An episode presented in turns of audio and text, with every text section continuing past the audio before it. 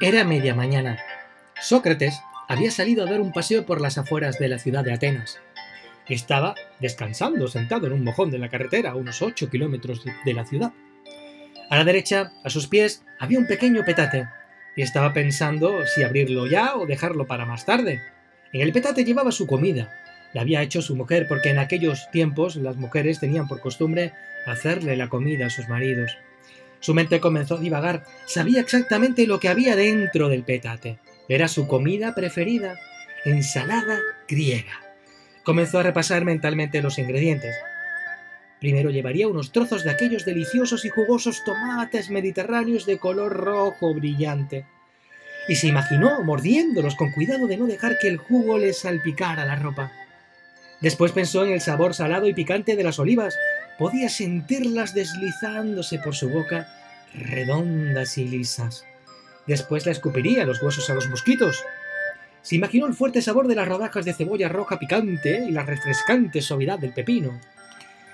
Saboreó sobre todo el recuerdo de la textura cremosa de los trozos de queso de oveja, salados y desmenuzándose dentro de su boca, todo ello bañado con el mejor aceite de oliva virgen pensado, prensado en frío de Ática. El solo hecho de pensar en ello le hacía la boca agua.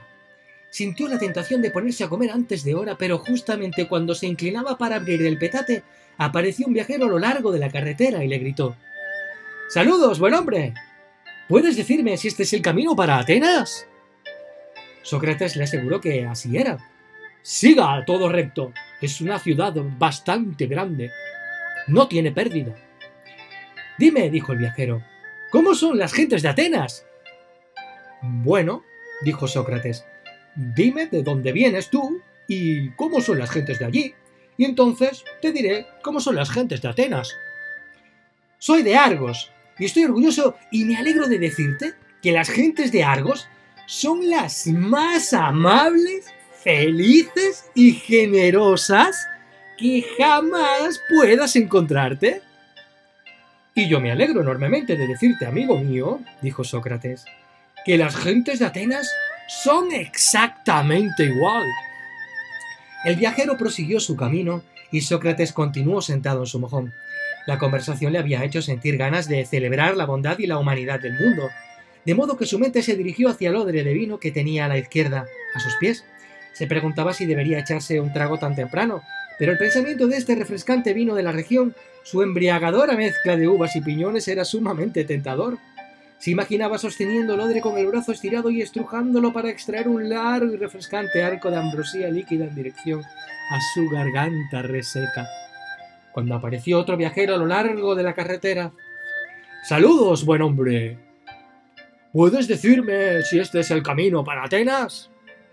Al igual que había hecho con el viajero anterior, Sócrates le aseguró que así era. Siga todo recto. Es una ciudad bastante grande. No tiene pérdida. Dime, dijo el viajero, ¿cómo son las gentes de Atenas? A ver. Bueno, dijo Sócrates, dime de dónde vienes tú y, y cómo son las gentes de allí, y entonces te diré cómo son las gentes de Atenas. Soy de Argos, dijo el segundo viajero, y me entristece y me desagrada decirte que las gentes de Argos son las más ruines, despreciables y menos amistosas que jamás puedas encontrarte. Y a mí me desagrada enormemente tener que decirte, amigo mío, dijo Sócrates, que las gentes de Atenas son exactamente igual. Hmm. Imagina